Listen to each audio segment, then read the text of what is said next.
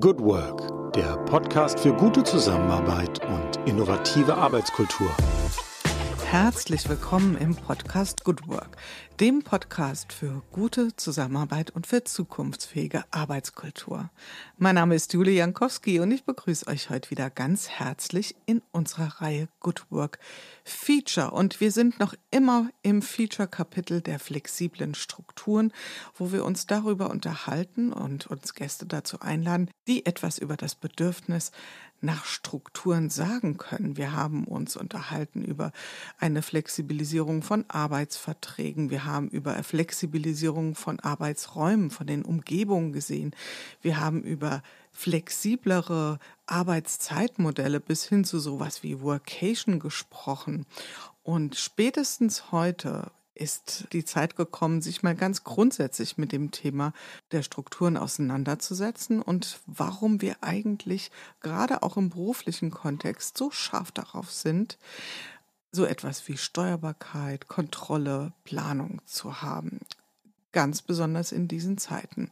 Wir kommen sehr schnell zu einem Begriff, der sich nennt Risiko. Und wenn man im deutschsprachigen Raum unterwegs ist und sich mit dem Phänomen Risiko auseinandersetzen möchte oder auseinandersetzt, dann gibt es einen Namen, der sofort fällt. Und ich bin sehr glücklich, dass ich ihn heute hier im Studio, im virtuellen Studio haben konnte oder haben kann und dass er uns Auskunft geben kann, wie es sich verhält mit unserem Umgang mit dem Thema Risiko. Und zwar ist das Professor Dr. Gerd Gigerenzer. Ich stelle ihn gleich nochmal ganz konkret vor, aber jetzt erstmal herzlich willkommen. Lieber Herr Gigerenzer, herzlich willkommen und schönen guten Tag. Ja, schönen guten Tag. Ich freue mich, bei Good Work zu sein. ja, dann nehmen wir uns doch mal hier ein paar Minuten oder eine, ein paar mehr Minuten, um etwas Good Work zu gestalten gemeinsam. Äh, es ist zwar schon Mittagszeit oder schon früher Nachmittag sogar, aber eine Frage kriegt jeder hier gestellt und so auch gerne Sie. Wie sind Sie in den Tag heute gestartet? Ja, also etwas langsam, weil ich gestern einen Vortrag hielt und erst äh, kurz nach Mitternacht hier ankam. Mhm. Das heißt also, geht Ihr Blick denn morgens schon in Richtung, welche Risiken könnten heute wohl so auf mich warten? Ist das eine Haltung, mit der Sie unterwegs sind oder sind Sie eigentlich eher auf der anderen Seite? Ähm, also, also mein Tag sieht so aus, dass ähm, ja, jeder Tag anders ist und äh, ich äh, schreibe äh, Letters of Recommendation für meine ehemaligen Studenten. Ich gebe Interviews und beantworte E-Mails, wo jemand wissen möchte, wie ich das nun gedacht habe. Und, und, und so geht es weiter. Und ich schreibe und korrigiere und versuche mein Bestes zu tun, um etwas Aufklärung im Sinne von Risikokompetenz in die Gesellschaft zu bringen. Mhm. Und das ist jetzt auch der Moment, wo wir sie nochmal ganz konkret nicht vorstellen äh, sollen. Ich glaube, vorstellen muss man sie nicht, aber ich würde es zumindest gern hier nochmal der guten Form halber erwähnen. Sie sind Direktor am Harding-Zentrum für Risikokompetenz an der Uni in Potsdam. Also das heißt, es geht Ihnen nicht nur um Risiko, sondern auch um das Wörtchen Kompetenz, ein ganz entscheidender Punkt. Sie waren Jahre, Jahrzehnte lang am Max-Planck-Institut an entscheidender Stelle wirksam und jetzt, wie gesagt, mit diesem ganz klaren Fokus. Aber vielleicht fangen wir mal ganz vorne an. Was ist Ihre Definition von dem Wörtchen Risiko? Wenn jemand völlig naiv fragen würde, lieber Gerd Gigerenzer, erklären Sie mir doch mal ganz genau, was ist eigentlich Risiko? Ja, also äh, es ist die Fähigkeit, äh, Risiken zu verstehen, auch deren Möglichkeiten und Chancen und äh, mit ihnen entspannt und informiert umzugehen. Mhm. Das ist schon die Risikokompetenz. Ich habe bei dem Wörtchen Risiko ähm, erinnere ich mich gerade so ein bisschen an meine studentischen Tage und äh, wir haben uns in Publizistik, das war mein Fachgebiet, auch öfter über Risikokommunikation unterhalten und ähm, da ging es immer um so eine Definition. Und dann sagte damals unser Professor, Risiko ist gleich äh, Schadensausmaß mal Eintrittswahrscheinlichkeit. Das war so eine Formel. Würden Sie da mitgehen oder sagen Sie, naja, das ist mir jetzt zu formalistisch oder beschreibt das das Risikophänomen schon mal ganz gut? Ja, also das ist die Definition, die man meistens hört. Äh, und Äh, dies setzt aber voraus, dass wir das mit berechenbaren Risiken zu tun haben. Und das können Sie anwenden, wenn Sie äh, ja äh, zum Beispiel heute Abend ins Casino gehen mhm. und Roulette spielen, dann können Sie sich ausrechnen, wie viel Sie auf lange Hinsicht äh, verlieren werden. Aber in vielen Bereichen haben wir es nicht mit berechenbaren Risiken zu tun, sondern mit Ungewissheit. Und da wird es viel interessanter. Da reicht eben Logik und Wahrscheinlichkeitstheorie nicht aus. Also das, was Sie äh, geschildert haben, ist die sogenannte erwartete Nutzenstheorie.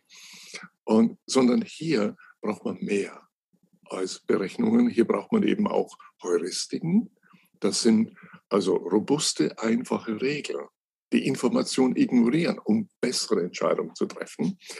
Und äh, das heißt, man muss erstmal unterscheiden, habe ich es mit einer Situation von weitgehend berechenbaren Risiken zu tun? Ja, und da brauchen Sie keine Intuition, dann brauchen Sie keine, kaum Erfahrung, sondern Sie rechnen einfach. Aber habe, äh, habe ich es mit einer Situation zu tun, wo man hochgradige Ungewissheit zu tun hat. Und das ist ja meistens der Fall. Also äh, wollen Sie ein Startup machen? Ja? Wie wird das weitergehen? Ja? Wenn Sie ein Unternehmen haben, möchten Sie nach Taiwan gehen oder lieber nicht? Oder wenn es nur darum geht, was der richtige Lebenspartner für Sie? Ja, das kann man nicht optimieren. Hm? Das kann man nicht, äh, man kann die Zukunft ja gar nicht wissen. Und dort äh, muss man trotzdem agieren. Und diese Prozesse untersuche ich. Und die sind ja häufig, sehr häufig heuristischer Natur. Das heißt, man konzentriert sich auf das Wesentliche und ignoriert den Rest. Mhm. Und das ist ähm, ein Punkt, an dem ich gerne einsteigen würde, weil wenn wir jetzt mal ganz global auf das schauen, was in Unternehmen passiert, also gerade im Moment auch, ja, wir, wir erleben ja in einer Zeit von viel Ungewissheit, ja, ich frage mich sogar, wann hatten wir mal nicht eine Zeit von viel Ungewissheit in äh, Organisationen, ähm, sieht man ja eigentlich eher so den Versuch, möglichst viele Informationen zusammenzutragen. Also so ein Stück weit, als ob hm. je mehr ich weiß, desto sicherer kann ich mir sein, dass meine Berechnungen, meine Annahmen, meine Hypothesen auch äh, zutreffend sein werden. Das, was Sie sagen, in der Heuristik fokussiere ich mich ja. Also ich blende ja bewusst Dinge aus. Ja.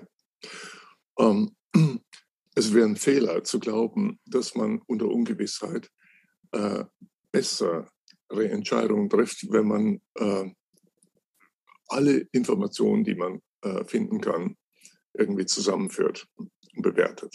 Das ist eine mhm. Illusion. Hm? Äh, das funktioniert eben nur in einer stabilen Welt. Äh, in, unter Ungewissheit ist es wesentlich, äh, auch Intuitionen äh, zu respektieren. Und zum Beispiel ohne Intuition haben Sie auch keine Innovation. Denn wenn Sie nur rechnen und an dem beharren, was Sie schon immer haben, kommen Sie nicht weiter. Einstein hat einmal gesagt, äh, der intuitive Geist ist ein Geschenk. Der rationale Geist ist sein Diener. Wir haben eine Gesellschaft erschaffen, die den Diener ehrt und das Geschenk vergessen hat. Mhm. Und es ist eben nicht, wie man es heute oft hört, Kopf oder Bauch. Das ist falsch. Es ist immer beides. Also als Wissenschaftler braucht man Intuition, die auf jahrelanger Erfahrung beruht. Sonst hat man das nicht. Äh, um neue Ideen zu finden. Und das gilt nicht nur für Wissenschaftler, das ist in äh, Unternehmen genauso. Und dann braucht man aber eben auch Empirie, Methoden, Daten, um abzuklopfen, ob diese Intuition so stimmt. Hm. Es ist ein Wechselspiel. Hm. Aber wir haben in vielen Unternehmen äh, äh, eine Misstrauenskultur gegenüber guten Intuitionen. Und das hängt damit zusammen, weil man Intuition per Definition nicht begründen kann. Mhm. Und genau, das, der Punkt, da wäre ich jetzt auch gerne bei, mit Ihnen mal eingestiegen, nämlich Intuition. Also es wird ja im allgemeinen Sprachgebrauch einfach so als Bauchgefühl übersetzt. Also Betonung liegt auf Gefühl.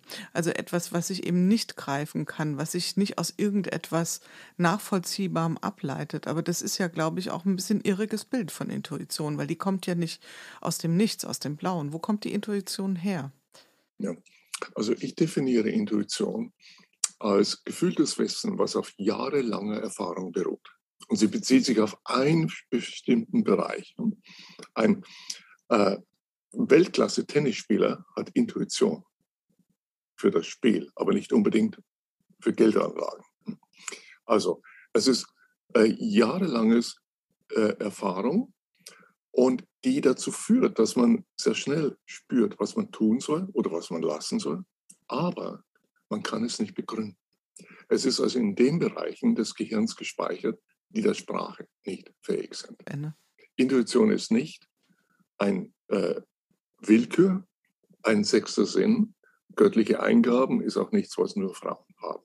Wir Männer haben das auch. Ja. Aber es wird meistens in diese esoterische Ecke abgeschoben. Und der Grund, warum äh, noch, man konnte noch Anfang des 20. Jahrhunderts in den Psychologie-Lehrbüchern lesen, Frauen sind intuitiv, Männer rational ich würde sagen, das wird auch heute noch in großen Teilen so wiedergegeben, auch wenn vielleicht nicht in der Wissenschaft, aber dieses Bild hat sich ja ganz schön, oder dieses Klischee, muss man sagen, hat sich ja sehr hartnäckig in den Köpfen festgesetzt. Also ja. auch was Sie sagen, in welche Ecke die Intuition gestellt wird. Ja. Und das ist ein Riesenfehler, weil man dadurch, wie gesagt, äh, Innovation unterbricht, hemmt. Wenn Sie etwa Steve Jobs lesen, es geht ihm um Intuition. Mhm. Man erfindet nicht Apple, indem man das, was da ist, etwas äh, weiter berechnet. ja. Und ähm, wie, was ich beobachtet habe, dass in großen Unternehmen eine Angst äh, vorherrscht, äh, mit Intuition oder Bauchentscheidungen umzugehen. Also, äh, die ich habe mit äh, DAX-Unternehmen gearbeitet und habe die äh, äh, Führungskräfte befragt, bis in die Vorstände hinein. Ähm, wie häufig ist eine wichtige professionelle Entscheidung bei Ihnen am Ende eine Bauchentscheidung? Und die Betonung ist am Ende. Denn natürlich schaut man sich erstmal die Daten an, aber in vielen Situationen geben einem die Daten keine klare Antwort. Wenn dann eine erfahrene, eine erfahrene Führungskraft nun auf die innere Stimme hört hm, und dann entscheidet und sagt, das soll man lieber nicht tun, das ist eine Bauchentscheidung. Mhm. Wollen Sie mal raten, in wie vielen Fällen in einem typischen DAX-Unternehmen am Ende wichtige Entscheidungen, also macht man eine Fusion oder lieber nicht, eine Bauchentscheidung sind? Ja, das, das ist eine, da können Sie mir jetzt eine schöne kleine Falle stellen, weil ich glaube, dass die Frage äh, auch ein Stück weit sozial erwünscht ist. Also ich glaube, wenn die Menschen ehrlich geantwortet haben, dann ist die Prozentzahl derer, die dann am Ende intuitiv entscheiden, ziemlich hoch. Also wenn sie ehrlich geantwortet hätten, aber da bin ich mir nicht so ganz sicher. Ich ja. glaube, dass der weitaus überwiegende Teil in Wirklichkeit, oder was heißt Wirklichkeit, da sind wir ja auch schon bei einem schwierigen Begriff, aber im Kern intuitiv getroffen wird. Die Frage ja. ist, stehen Sie dazu? Die, äh, das, das ist richtig, was Sie sagen. Also die Studien, die wir durchgeführt haben, wir machen das entweder anonym hm, hm, oder wir machen das also über eine Vertrauensperson. Mhm. Ja. Aber äh, es ist richtig. Ich kann Ihnen nur sagen, was die Personen selbst sagen. Und im Schnitt sind es 50 Prozent. Das heißt, jede zweite wichtige Entscheidung ist am Ende eine Bauchentscheidung. Die gleichen Führungskräfte würden sich das nie in der Öffentlichkeit sagen trauen. Absolut. Man hat Angst. Mhm. Denn für eine Bauchentscheidung muss man selbst die Verantwortung übernehmen. Mhm. Wir leben in einer Gesellschaft, wo immer weniger Führungskräfte Verantwortung übernehmen wollen. Mhm. So gesehen ist ja Risikokompetenz eine ganz große Schlüsselqualifikation auch für Führungskräfte, weil es ja genau dahin geht, nämlich die Entscheidung oder den Mut zu haben, zu seiner Intuition zu stehen. Ja, das ist ja nichts, äh, wie wir eben jetzt hergeleitet haben, äh, keine, wie, haben Sie gesagt, keine Esoterik, ja, kein einfach, kein, kein sechster Sinn, keine, nichts Übersinnliches, sondern eine blitzschnelle Verarbeitung von Expertenwissen oder von Erfahrungswissen, Erfahrungswissen, besser gesagt. Und ähm, was macht Risikokompetenz noch aus? Ist es im Kern der Umgang eben mit der Intuition, aber das ja allein nicht. Wahrscheinlich auch Risiken einschätzen zu können. Oder was ist, was Klar, ist der Punkt? Sie brauchen ja beides. Mhm. Man braucht ähm, Verständnis, mit Zahlen umzugehen. Statistisches Denken. Und auf der anderen Seite braucht man für Ungewissheit heuristisches Denken. Mhm. Da brauchen Sie beides. Die Intuitionen sind ja meistens ähm, die äh, so Heuristiken, die man äh, unbewusst anwendet. Ja. Also beginnen wir mal mit dem ersten statistischen Denken. Also manche Menschen haben sich gewundert, warum ich Bücher über äh, statistisches Denken schreibe und zugleich über Intuition und Heuristiken. Weil man halt alles braucht. Ja? Mhm. Wir leben in einer Gesellschaft, die, die viel zu viel Angst hat, Berührungsangst ja, mit dem einen und dem anderen. Und dadurch versäumen wir weitgehend beides zu lehren. Also die meisten Menschen in Deutschland haben nie gelernt, statistisch zu denken. Da sprechen Sie mir jetzt wirklich aus dem Herzen. Ich musste das äh, sehr, sehr intensiv bearbeiten und wundere mich, gerade im Moment haben wir ja alle sehr viel Gelegenheiten, über statistische Kompetenzen äh, nachzudenken. Wie ist es denn in Unternehmen äh, um die statistischen oder die Risikokompetenzen bestellt? Also es ist äh, in Unternehmen ähnlich, also äh, genauso wie bei Politikern. Viele haben nie gelernt, die, äh, ja, die Grundkenntnisse zu haben. Und man verlässt sich dann eher auf irgendwelche Algorithmen, die man auch nicht versteht. die, also äh, wenn man etwas tun möchte in unserer Gesellschaft, dann muss man mal zurückschauen, wie das war vor 150 Jahren, als die meisten Menschen noch nicht lesen und schreiben konnten also vor der allgemeinen Schulpflicht. Hm. Äh, es gab damals Personen, die sagten, ja, also diejenigen, die lesen und schreiben konnten, ja, wir können das, aber Hoi Polloi, also die Normalbevölkerung, die wird es nie lernen. Und dann hat man eine allgemeine Schulpflicht eingeführt. Plötzlich haben sie alles gelernt, auch die Mädchen. Und äh, äh, wir sind noch nicht so weit. Heute brauchen wir neben Lesen und Schreiben eben auch statistisches Denken, also Zahlen zu verstehen. Und äh, Wunder, Wunder, es wird kaum gelehrt. Mhm. Man lehrt die Mathematik der Gewissheit, Algebra, Geometrie, Trigonometrie und andere schöne Systeme. Hm. Aber das, was man, was die meisten von uns wirklich brauchen, nämlich Zahlen zu verstehen, zu hinterfragen, das wird kaum gelehrt. Haben Sie vielleicht mal so ein plakatives Beispiel? Man liest das ja ab und zu mal, äh, so einen statistischen Zusammenhang, der völlig falsch interpretiert wird. Also es gibt ja so, was weiß ich, ja, wenn eine Wahrscheinlichkeit um 10 Prozent steigt, ähm, dass jemand folgende Krankheit kriegt zum Beispiel. Oder was haben Sie so ein, so ein Beispiel vielleicht parat, wo man das mal dran illustrieren kann, in welche Richtung äh, eine Kompetenz da versagt oder eben gar nicht also, vorhanden ist? Hier gibt es viele. Also ein harmloses Beispiel sind äh, Wettervorhersagen Vorhersagen.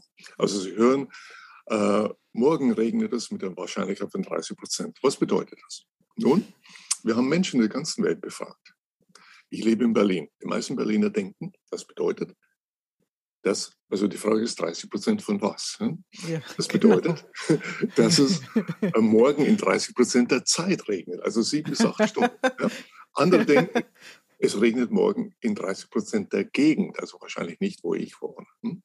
Die meisten Spanier denken, ähm, äh, es bedeutet, dass drei Meteorologen denken, es regnet und sieben nicht. und die meisten Amerikaner, die mir befragt haben, die haben die richtige Interpretation, nämlich es bedeutet, dass es an 30 Prozent der Tage, hm, mhm. für die die Vorhersage gemacht wird, an der Messstation so ein Minimum regnet. Hm? Okay, also das ist so ein einfaches Beispiel. Man sagt uns 30 äh, Prozent Wahrscheinlichkeit und wir denken, wir verstehen das. Ja? Und jeder denkt an eine andere Referenzklasse, hm? also Zeit, Gegend, Meteorologen oder irgendwas anderes und man merkt gar nicht, wie man es missversteht und es macht einen Unterschied. Das Ganze wird äh, tragischer, wenn es um äh, Gesundheit geht oder Geld geht. Aber da sind wir auch nicht besser ausgebildet. Also man macht immer wieder den Menschen Angst mit relativen Häufigkeiten. Also Focus Online hat vor einiger Zeit eine Titelgeschichte gebracht, Haiangriffe um 100 Prozent höher. Tödliche Haiangriffe. Ja. Jetzt lesen Sie das am Strand. Ja. Lassen Sie Ihre Kinder noch ins Wasser mhm, oder gehen Sie noch surfen. Ja. 100 äh, Prozent ist ein relativer Anstieg. Und man weiß ja nicht, von was das war. Hm. Ja. Es sind jedes Jahr, jedes Jahr ungefähr zehn tödliche Haiangriffe und im vorigen Jahr waren es sechs und in diesem Jahr waren es zwölf. Das sind die 100 Prozent Hm. Aber es klingt natürlich dramatisch, 100 Prozent, ja. Also das, je nachdem, welche Risikokompetenz ich habe, denke ich ja, es ist quasi sicher, dass ich von einem Hai angegriffen werde, ja. Je nachdem, wer das liest. Und das Ganze kann wirklich dramatisch werden. Nochmal ein Beispiel. Äh, in Großbritannien gibt es alle paar Jahre eine Antibabypillenpanik. Und die bekannteste lief so. Die Medien berichteten, dass die Pille der dritten Generation die Wahrscheinlichkeit einer Thrombose um 100 Prozent erhöht. Jetzt nehmen Sie noch die Pille, also 100 Prozent, also das ist so gut wie sicher. Nun, viele Engländerinnen haben das gedacht und haben sofort die Pille abgesetzt, was zu unerwünschten Schwangerschaften führte. Und ohne zu relativieren, wie viele Fälle sich wirklich dahinter genau, verbergen. Ja. Ja. Mhm. Was ist 100 Prozent? Ja? Also die Studie, die dahinter stand, hatte gezeigt, dass von je 7000 äh, äh, Frauen, die die Pille der vorangegangenen äh, äh Generation nahmen, zwei eine Thrombose hatten und äh, Entschuldigung, eine eine Thrombose hatte und das stieg dann bei der Pille der dritten Generation, der neuen Generation von 1 auf 2 in 7000. Ja. Mhm. Das ist ein Anstieg von weniger als 1 in 1000. Ja. Mhm. Aber es ist auch 100 Prozent mehr, hm, von 1 auf 2. Die Folge war, dass in dem Jahr danach es ungefähr 13.000 mehr Abtreibungen gab als normal. Ja, das ist beeindruckend. Das wirklich noch dazu bei den Beispielen, die Sie nannte, muss man dann auch gucken, ist das überhaupt äh, statistisch signifikant, dieser Anstieg und so weiter und so fort. Also das kann man ja sehr weit führen. Aber da zeigt sich ja, dass sich das offensichtlich keine gelernte, wie Sie schon sagten, Alltagskompetenz mehr ist, also die nicht vermittelt wird. Und wenn wir das jetzt mal so übertragen in, in das, was wir heute besprechen, nämlich in den, in den betrieblichen Kontext, in die Organisationswelt. Warum haben Menschen diese Sehnsucht nach Strukturen, nach Verbindlichkeit? Ich adressiere Sie jetzt mal als Psychologe. Sie sind ja von Haus aus mhm. Psychologe. Mhm. Welches, welches Bedürfnis steckt dahinter? Ist es eine Angst vor Risiko oder ist es eine Risikoaversion oder spielt das da in dem Zusammenhang weniger eine Rolle? Ähm, gehen wir mal nochmal äh, zu äh, dem Zugestehen von Bauchentscheidungen. Das äh, löst große Angst aus in äh, DAX-notierten Unternehmen. Das löst wenig Angst aus in Familienunternehmen. In einem Familienunternehmen geht es um Leistung, nicht um Begründung. Und vor allen Dingen auch nicht nur den nächsten Quartalbericht, sondern man plant langfristig. Das heißt nicht, dass Familienunternehmen keine Probleme haben, die haben ihre eigenen. Aber dieses Problem hat man nicht. In äh, vielen Bereichen unserer Gesellschaft äh, passiert etwas, was ich so bezeichnen möchte.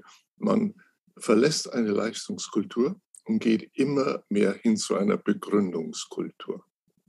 Es geht darum, dass man Entscheidungen begründen kann, selbst wenn sie die Firma ins Unglück bringt. Das ist ja okay.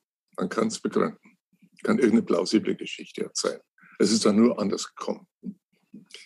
Und äh, die, äh, das hat zu tun mit einer negativen Fehlerkultur, die sich immer mehr ausbreitet. Also, äh, wenn, ich gebe nochmal ein Beispiel, die, äh, die große Angst die äh, Bauchentscheidungen auslösen bei Führungskräften, die dennoch hm, am Ende sinnvoll eine Bauchentscheidung machen, die ja auch nicht immer richtig und nicht immer falsch ist. Äh, äh, die, ich habe beobachtet, wie man damit umgeht. Und das sind eigentlich zwei so Methoden. Das eine ist, also man hat sich entschlossen in der Gruppe oder so, äh, das zu machen, weil man das am Ende nach all der da Datendurchsicht äh, ja, spürt, dass man vielleicht lieber die Hände davon lassen sollte. Aber dann schickt man einen Angestellten, äh, der zwei Wochen nun die Gründe, nach Gründen sucht und dann wird das, die ganze Entscheidung vom Vorstand als eine faktenbasierte Entscheidung präsentiert. Das ist eine Verschwendung von Zeit, Geld und Intelligenz, nur weil man Angst hat. Die teurere Version davon, davon ist, man stellt eine Beratungsfirma ein, die dann auf 200 Seiten die schon getroffene Entscheidung im Nachhinein begründet. Das sind noch größere Verschwendungen. Und äh, die ich habe viele Vorträge für Beratungsfirmen gehalten und habe ein, in einer der größten weltweiten Beratungsfirmen im Prinzip gefragt, übers Essen, ob er denn bereit wäre, mir zu sagen, wie viele seiner Kundenkontakte daran bestehen, schon getroffene Entscheidungen im Nachhinein zu begründen. Dann sagte Herr Gigerenzer, wenn Sie meinen Namen nicht nennen, sage ich es Ihnen, es ist mehr als 50 Prozent. Mhm. Also Sie sehen hier, ein riesen psychologisches Problem. Weil man, äh, und es hängt damit zusammen, dass man keine positive Fehlerkultur hat in äh, vielen dieser Unternehmen. Es ist eine Misstrauenskultur. Mhm. Was ja letzten Endes, und ähm, das haben Sie eben ja schon erwähnt, dazu führt, dass es so eine Art Verantwortungsdiffusion gibt, oder? Weil letzten ja. Endes, wenn niemand bereit ist, für die Entscheidung einzustehen, dann mündet das ja letzten Endes dahin, dass die Verantwortung bildlich gesprochen auf den Boden fällt. Richtig. Also das führt dazu, dass die Entscheidung zu langsam getroffen wird. Man schiebt es raus, man schiebt es noch weiter raus. Oder man delegiert es an andere. Und äh, äh, zum Beispiel nach oben. Oder man äh, sendet das Ganze in einen Kreislauf, wo man die Leute beschäftigt mit der Entscheidung. Aber äh, der Kreislauf wird so lange angerührt, bis irgendwie sich das Ganze verläuft. Also hier gibt es viele Prozesse und, äh, und man kann sich ausrechnen, wie viel äh, da verloren geht in solchen Firmen. Vielleicht die Kunst ist nur, dass die anderen genauso ineffizient arbeiten. genau, da ist das Unterscheidungsmerkmal, trauen wir uns da fünf Prozent mehr zu. Ähm, ja. Wenn man das jetzt mal so alles in eine Waagschale wirft, dann schwingt da ja noch eine ordentliche Kulturkomponente mit bei dem, was Sie sagten. Sie haben ja das auch tatsächlich wörtlich erwähnt, die Fehlerkultur. Würden Sie sagen, Risikokompetenz ist äh, eher eine Kulturkompetenz oder eine Kulturkomponente? Oder würden Sie es eher als eine methodische Fähigkeit bezeichnen? Das ist sehr für eine Kulturkomponente. Und das hat wieder etwas mit Heuristiken zu tun die äh, ich, also eine, nehmen wir mal eine, eine positive Fehlerkultur ist eine, wo man davon ausgeht, dass Fehler passieren.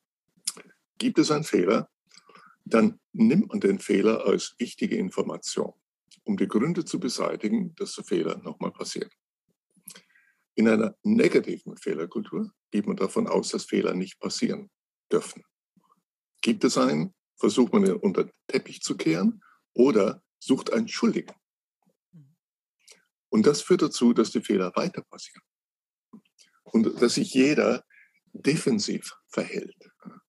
Und bitte nicht entscheiden, nicht mich, ja, bitte keine Verantwortung. so weiter. Das heißt, äh, also nehmen wir mal, es gibt in unserer Gesellschaft beides. Es gibt Beispiele für positive Fehlerkulturen, etwa die Cockpit. Die Cockpit-Kultur in kommerziellen Fluggesellschaften. Deswegen ist es da oben, wenn wir fliegen, so sicher wie nirgendwo unten. Äh, Beispiele für negative Fehlerkulturen finden sich in vielen Krankenhäusern und in äh, vielen großen Unternehmen und insbesondere äh, börsennotierten Unternehmen, weniger in Familienunternehmen. Ist das eine Regel, die Sie aufstellen würden, dass je größer ein Unternehmen ein System ist, umso mehr herrscht eben dieses Prinzip der Absicherung der Begründungskultur vor? Also das ist jetzt natürlich eine, eine einfache ähm, ja. Mechanik, aber kann man das irgendwo so, deckt sich das mit Ihren Beobachtungen? Es hängt mehr damit zusammen, wer die, äh, mit, im Englischen sagt man Skin in the Game.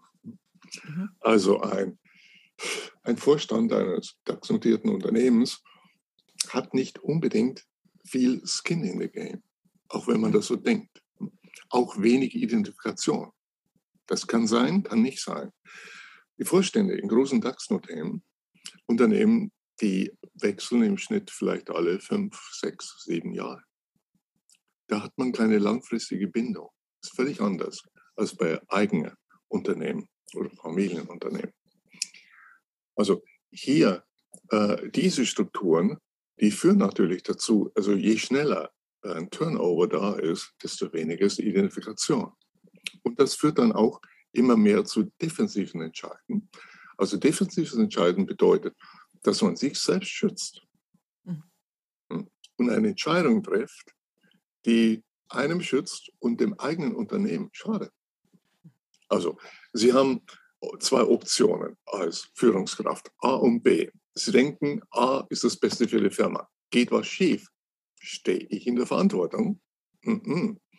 Also empfehle ich lieber Option B, hm, die nicht so gut ist, aber wenn was schief geht, war es nicht ich. Mhm. Hm. Und äh, diese defensiven Entscheidungen, die kosten Firmen noch mehr als diese äh, versuche im Nachhinein Dinge zu begründen und äh, unnötig Beratungsfirmen zu beschäftigen. Und nämlich hier äh, hat man eine Folge von zweitklassigen und drittklassigen Entscheidungen. Und das, äh, ich habe das auch untersucht und äh, die Führungskräfte befragt, wie oft sie defensiv entscheiden. Und das kann man natürlich auch nur wieder anonym machen oder im vertraulichen Gespräch. Und in verschiedenen DAX-Unternehmen, wollen Sie mal raten, eigene Aussagen der Führungskräfte, das heißt Situationen, wo sie bewusst nicht das Beste für die Firma empfehlen oder dem nachgehen, sondern eine zweit- oder drittklassige Option, die sie selber schützt, wenn was schief geht. Was meinen Sie denn? Ein Prozent der Fälle? Zwei? Nee, das ist, ich würde denken, dass, und da ist auch wieder die soziale Erwünschtheit ein Faktor, was sie dann wirklich sagen, vor sich selbst auch eingestehen, aber ich glaube, der Anteil ist erschreckend hoch.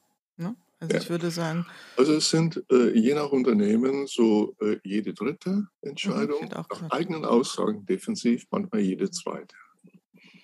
Wir haben ja das Wort Dunkelziffer in den letzten Monaten sehr häufig gehört und ich glaube, in dem Zusammenhang ist die Dunkelziffer auch ziemlich hoch, ganz einfach, weil die Menschen sich das vielleicht selbst nicht eingestehen, dass sie manchmal nicht die sachorientiert beste. Entscheidung treffen.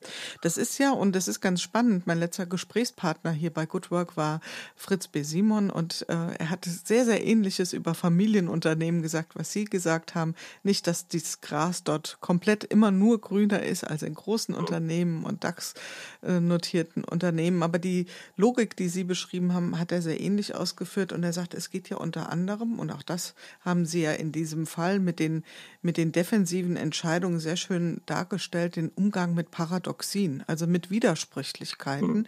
Wie wird damit umgegangen? Und das hängt ja mit der Risikokompetenz auch zusammen. Ich frage mich gerade, ich war ja selbst viele Jahre auch in einem großen Konzern und ähm, habe dort gesehen, dass da eine wahnsinnige Sehnsucht ist nach so einer Dashboard-Logik. Und je weiter hoch man in der Hierarchie geht, umso eher war so der Wunsch, man möge möglichst viele Zahlen haben, zur Verfügung haben, am besten alle, aber die bitte in einem schönen, plakativen Ampelchart, Dashboard äh, verdichtet auf die eine Zahl. Und was da ja ein bisschen der Bruch ist, ist, ähm, es braucht ja eine Instanz, die diese Riesenmengen an Zahlen und Daten bewertet. Ja. Und das ist ja das, was letzten Endes, wo spätestens da die Intuition irgendwie zum Tragen kommen muss in ganz vielen Kontexten. Das kann mir ja kein noch und weiß nicht, ob jemals eine Maschine abnehmen. Also ich halte diese Entwicklungen äh, die Dinge auf eine Zahl zu reduzieren, als innovationsfeindlich. Mhm. Und ein Teil einer Absicherungskultur. Ich hatte ja die Zahl und so weiter. Die, äh, äh, wir haben das in verschiedenen Bereichen unserer Gesellschaft. Auch äh, Wissenschaft geht in die Richtung, dass immer mehr Indizes zählen, also Anzahl der Publikationen, Anzahl der äh, Zitationen, und von, statt der Inhalt. Mhm. Und äh, das ist eine gefährliche Entwicklung, die äh, sozusagen die, die, äh, die Leistung an sich versucht zu ersetzen durch eine einfache Zahl, wenn man das abbildet. Und, äh, und die, eine, eine gesunde, äh, ein gesundes Unternehmen würde das nie machen. Das ist ein, ein Teil. Natürlich muss man bestimmte Statistiken erheben, aber äh, jetzt zu versuchen, die, die Dinge und die Qualität auf eine Zahl zu reduzieren, dann schafft man nämlich sogenannte sekundäre Motive. Da bemüht sich jeder darum, diese Zahl zu erhöhen, statt mhm. die, äh, genau, das sieht die man ja Leistung zu erhöhen. Und man räumt wirklich Kreativität raus, weil Kreativität bedeutet, dass man eine Vision hat, etwas probiert und dann wahrscheinlich geht es nicht. Ja? Dann lernt man daraus, probiert was Neues und so Dinge. Und diese Dinge wird, würden alle abgetötet werden. Wir haben die ganze Zeit darüber gesprochen, dass Risikokompetenz vor allen Dingen dort gefragt ist, wo große Unsicherheit existiert. Und das können wir, glaube ich, sagen. Wir hatten in den letzten Monaten nicht nur was unsere persönliche Unversehrtheit, unsere Gesundheit betrifft, sicherlich ein großes Maß an Unsicherheit auszuhalten, gesellschaftlich gesehen, sondern auch die Auswirkungen, die das in die Arbeitswirklichkeit hat. Also die Menschen mussten sich ja ganz neu organisieren, neue Strukturen schaffen. Ja, das hat auch viele Menschen gefordert bis hin zu überfordert. Ja, und was man vielleicht so beobachten kann, im ersten Moment war dieses neue Strukturschaffen ein Stressfaktor, also sehr, sehr anstrengend für viele Menschen, sich neu einzurichten. Aber dann haben sie auch ein gewisses Maß an Freiheit gewonnen, an Flexibilität. Und jetzt geht es eigentlich schon in vielen Unternehmen oder in vielen Köpfen der Menschen auch hin zu dem Wunsch nach mehr Autonomie. Autonomie, wann will ich arbeiten, wo will ich arbeiten, in welchem Team, in welchen Kontexten gehen wir, Stichwort Digitalisierung, jetzt auch nochmal beschleunigt durch das, was wir in den letzten Monaten erlebt haben, in eine zunehmend unsichere, ungewisse Zeit, wo wir umso mehr Risikokompetenz brauchen? Sicher. Ich habe gerade ein, ein Buch geschrieben, das heißt Klick, wie wir in einer digitalen Welt die Kontrolle behalten und wo es um das Thema geht. Und ganz allgemein, äh, manche Menschen denken, ja, irgendwann wird äh, Siri oder Alexa äh, in die allwissende Intelligenz sein und da brauche ich gar nicht mehr mitdenken, sondern nur noch Alexa fragen. und so hat sich Eric Schmidt, äh, Googles Eric Schmidt, nun auch äh, geäußert, indem er sagte, das Ziel ist, Sie stehen äh, morgens auf und fragen Alexa, äh, fragen Google, was sollen sie tun? Hm? So, hm? Google sagt ihnen das. Das ist die absolute Entmündigung des Menschen. Und äh, die, also äh, was, was wir brauchen in einer digitalen Welt, mit voll von Algorithmen, wo, wenn sagen Häuser, Autos und Fabriken smarter werden, dann müssen Menschen smarter werden. Nämlich, weil diese Dinge funktionieren ja alle nicht so gut, wie man es uns erzählt, außer in ganz sicheren Welten, wo alles stabil ist, wie Schach und Go. Hm? Da sind uns die Algorithmen weit überlegen. Aber wenn es um Ungewissheit geht, bei der Vorhersage, also Partneralgorithmen, ja, wie hm. finde ich die große Liebe? Lieber Himmel, das funktioniert nicht so besonders. Und äh, oder äh, Vorhersagen vor Gericht. Ja. Werden Sie, soll man sie auf Bewährung lassen oder nicht? Funktioniert auch nicht besonders. Äh, die Predictive Policing funktioniert auch nicht besonders und so weiter. Also in dem Moment, wo es mit Menschen zu tun hat oder allgemein mit Situationen, die sich äh, schnell ändern, da sind komplexe Algorithmen und Big Data das Falsche. Hm. Also äh, sogar bei, äh, erinnern Sie sich noch an Google Flu Trends, wo man die Verbreitung von Influenza oder Grippe äh, vorhersagen wollte. Das ist auch eine unsichere Sache, weil das Ding mutiert. Das ändert sich und es kommt plötzlich neue, wie Schweinegrippe damals. Und darauf ist der Algorithmus nicht vorbereitet. Schweinegrippe kam im Sommer. Äh, Google Flu Trend hat Big Data Algorithmus mit 50 Millionen Suchbegriffe, mit 100 Millionen von äh, Modellen äh, trainiert und es hat gelernt, Grippe im Winter hoch, hm, im Sommer niedrig. Ja? Und dann kam die Schweingrippe und dann hat es natürlich alles unterschätzt und so weiter. Hat das Modell Lügen gestraft, ja. Ja, und äh, das ging ja noch über viele Jahre weiter. Und die Google-Ingenieure, interessanterweise, haben dann den Algorithmus, der 45 Suchbegriffe hatte, äh, komplexer gemacht. 160. Unter Ungewissheit zeigt unsere Forschung, muss man das Umgekehrte machen. Einfach.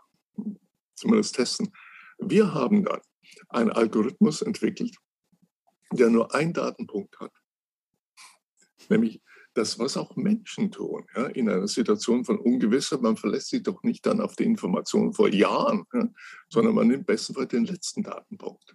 In dem Fall die äh, grippebezogenen Arztbesuche letzte Woche. Das ist der letzte Datenpunkt, den man in den USA hat, in, in Center for Disease Control. Den kann man einfach nachschauen. Die Heuristik ist, nächste Woche wird es wieder genauso sein. Mhm. Dieser eine Datenpunkt hat Googles Big Data bei Weiten geschlagen, über die ganzen acht Jahre hinweg.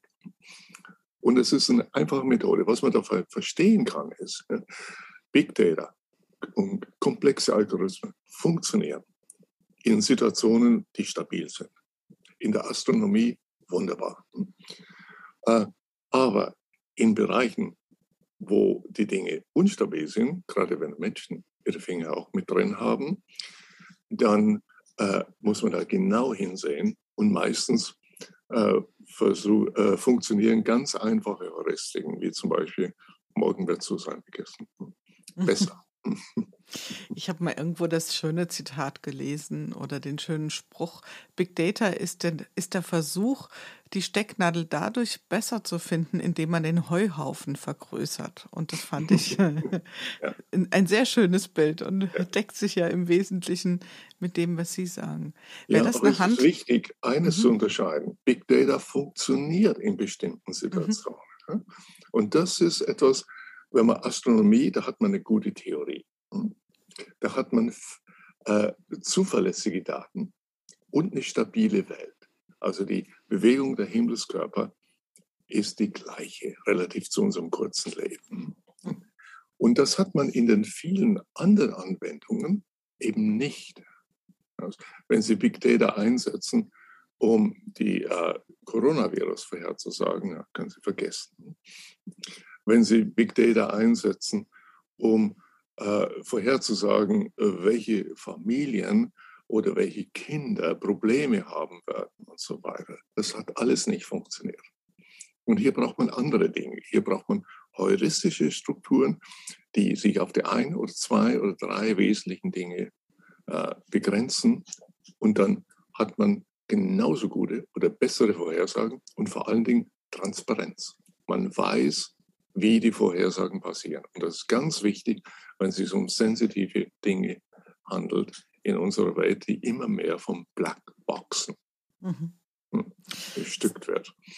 Sie sind ja ein viel zitierter Mann. Sind Sie auch ein viel gehörter Mann in dem Sinne, dass Ihre Botschaften auch beherzigt werden? Weil Sie haben es ein paar Mal erwähnt, also Sie werden von großen Unternehmen, von Beratungshäusern, von DAX-Konzernen eingeladen. Wie reagieren die Menschen dort? Also wie reagieren die CEOs auf ihre Worte? Sagen sie, ja, ja, ja, das sagt er. Nicken, drehen sich rum und äh, handeln anders? Oder was ist Ihre Erfahrung? So, äh, es gibt beides. Hm. Also ich habe einen Fall mit einem CEO, seine Frau, hm, von einem großen äh, Gesundheitsunternehmen, einem Technologieunternehmen. Und die hat die Botschaft direkt umgesetzt. Also, die hatten natürlich das gleiche Problem wie alle anderen, defensives Entscheiden. Also, jeder schützt sich und, mhm. äh, die, und man möchte irgendwelche Daten erzeugen und so erzeugen, statt die wirkliche Arbeit zu tun. Und äh, sie hat, äh, ich habe ein Startup, hm? also ich bin äh, Mitgründer eines Startups, das heißt Simply Rational, also ganz einfach. Hm, und, ähm, und wir sind mit ihr die ganzen Dinge durchgegangen. Also was dann passiert ist, äh, ist zum Beispiel, ähm, also ich gebe nur ein Beispiel.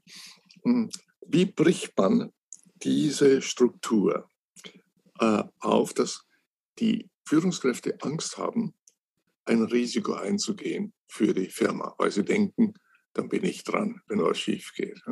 Und damit alles verlangsamen und wenig Innovation zulassen. Nun, ähm, die Methode, die sie gemacht hat, ist folgende. Kennen Sie Monopoly? Mhm. Hm? Da ja. kann man ins Gefängnis kommen und da gibt es eine Gefängnisfreikarte. Hm? Sie hat an alle Führungskräfte je eine Gefängnisfreikarte verteilt. Mit der Aufforderung, wenn Sie eine riskante Entscheidung treffen, die für die, für die Firma hm, und es geht schief, geben Sie die Karte keine Frage. Und das dreht die ganze Kultur um. Denn plötzlich ja, äh, werden die Führungskräfte wirklich, es wird ihnen erlaubt, ja, ein Risiko einzugehen für die Firma, statt es immer als ein Risiko für sich selbst zu sehen.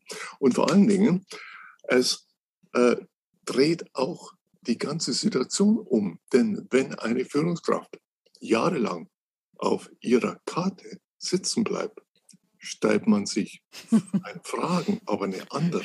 Hm?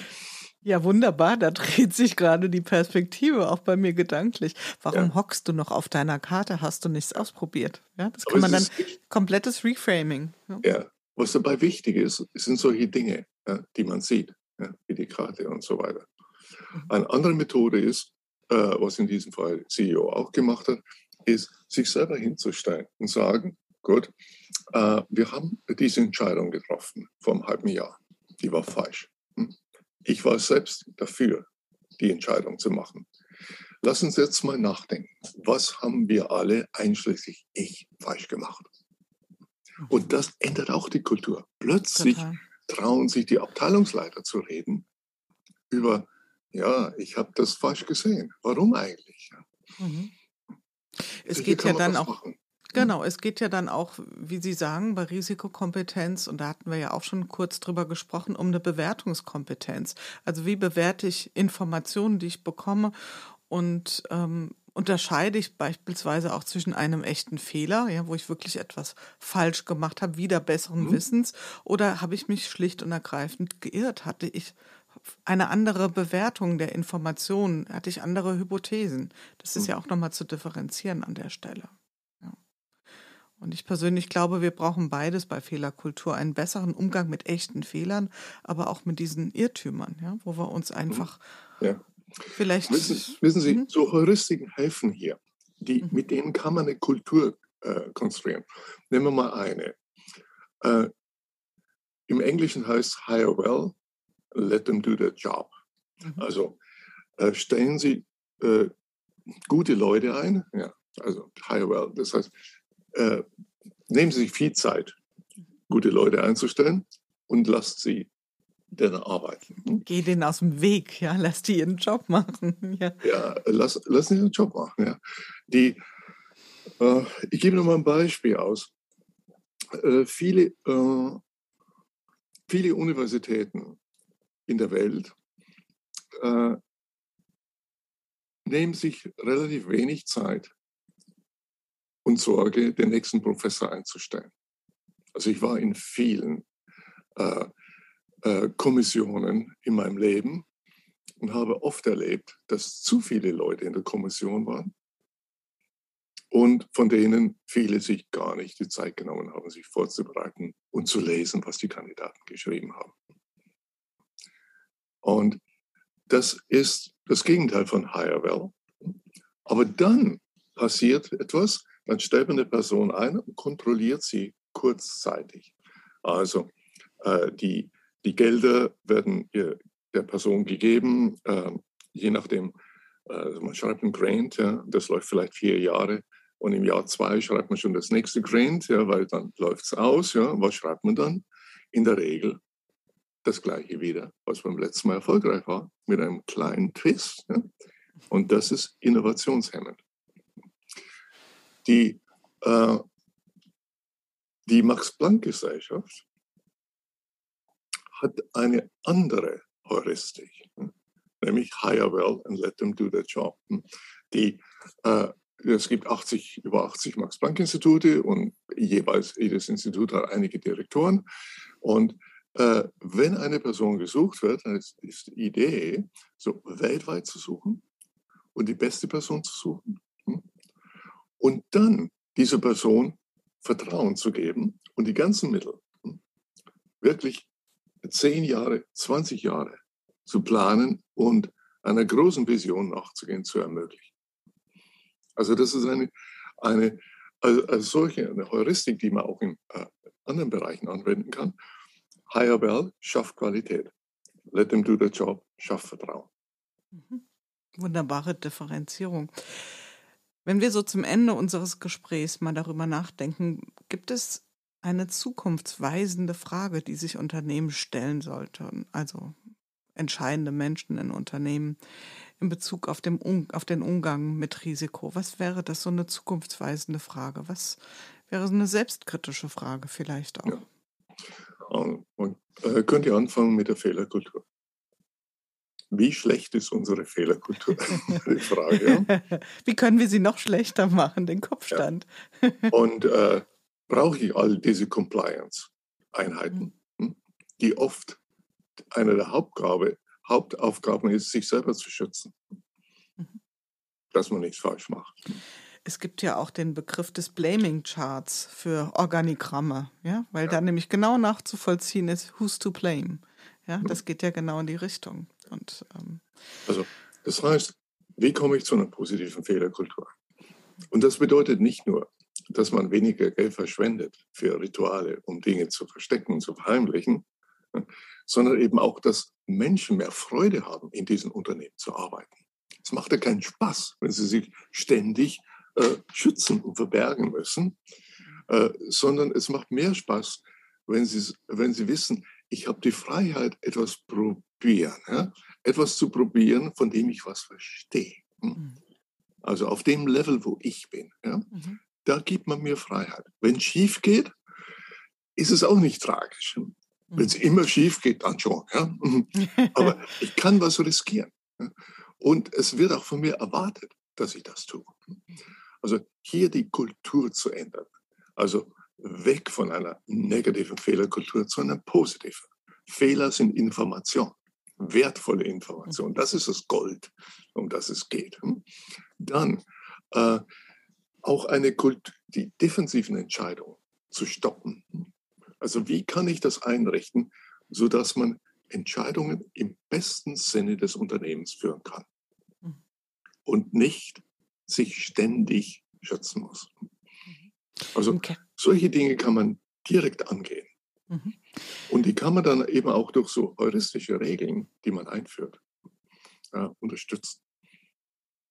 Im Kern ist der Ursprung ja die Angst. Die Angst der Menschen, ja, was Sie beschrieben ja. haben.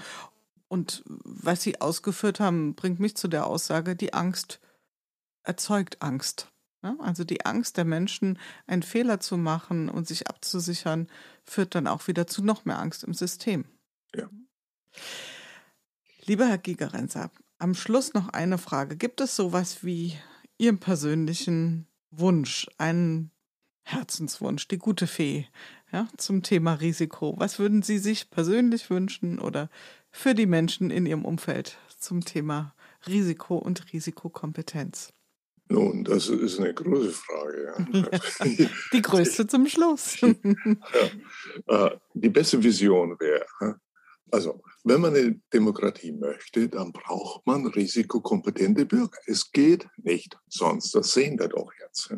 Äh, Menschen, die an all, alle möglichen Verschwörungstheorien glauben und die auch äh, die den Bezug zu äh, Wissen verlieren und nur noch in Glauben wieder zurückfallen, was sie haben. Also, eine, wir, wir müssen die, die Unternehmen ändern, wir müssen die Schulen ändern, die Universitäten ändern und am besten schon in der, in der Grundschule anfangen, äh, spielerhaft äh, Menschen den Umgang mit Risiken und Ungewissheiten beizubringen. Und dann hätten wir eine Gesellschaft, wo die Erwachsenen kritischer sind und nicht einfach das glauben, was ihre Freunde glauben. Mhm. Also viele von den Verschwörungstheoretikern haben ja nicht diese Theorien selbst erfunden, sondern sie verteidigen die, weil ihre Freunde das tun. Und wenn man das nicht tun würde, hat man Angst, dass man die Freunde verliert. Das sind meistens die Prozesse. Das ist alles vorwissenschaftliche Stadium.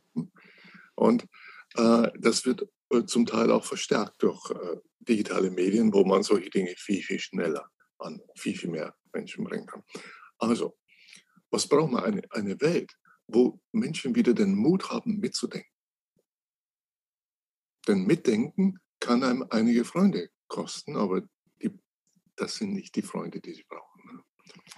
Und äh, den Mut haben, unabhängig, kritisch zu sein und etwas zu, zu tun für die Gesamtheit, für alle anderen. Also ich schreibe Bücher zum Beispiel, die bringen wir äh, keinen akademischen Raum. Ich schreibe auch akademische Bücher, aber Bücher wie Klick und Risiko sind für Allgemeinheit geschrieben, um versuchen, andere anzustoßen, sodass wir zusammen unser Leben besser in den Griff bekommen und auch nicht jetzt gerade in einer digitalen Welt durch die, eine Fernsteuerung von außen gesteuert werden. Man kann die Fernsteuerung wieder selbst in der Hand nehmen. Das ist ein wunderbares Schlusswort.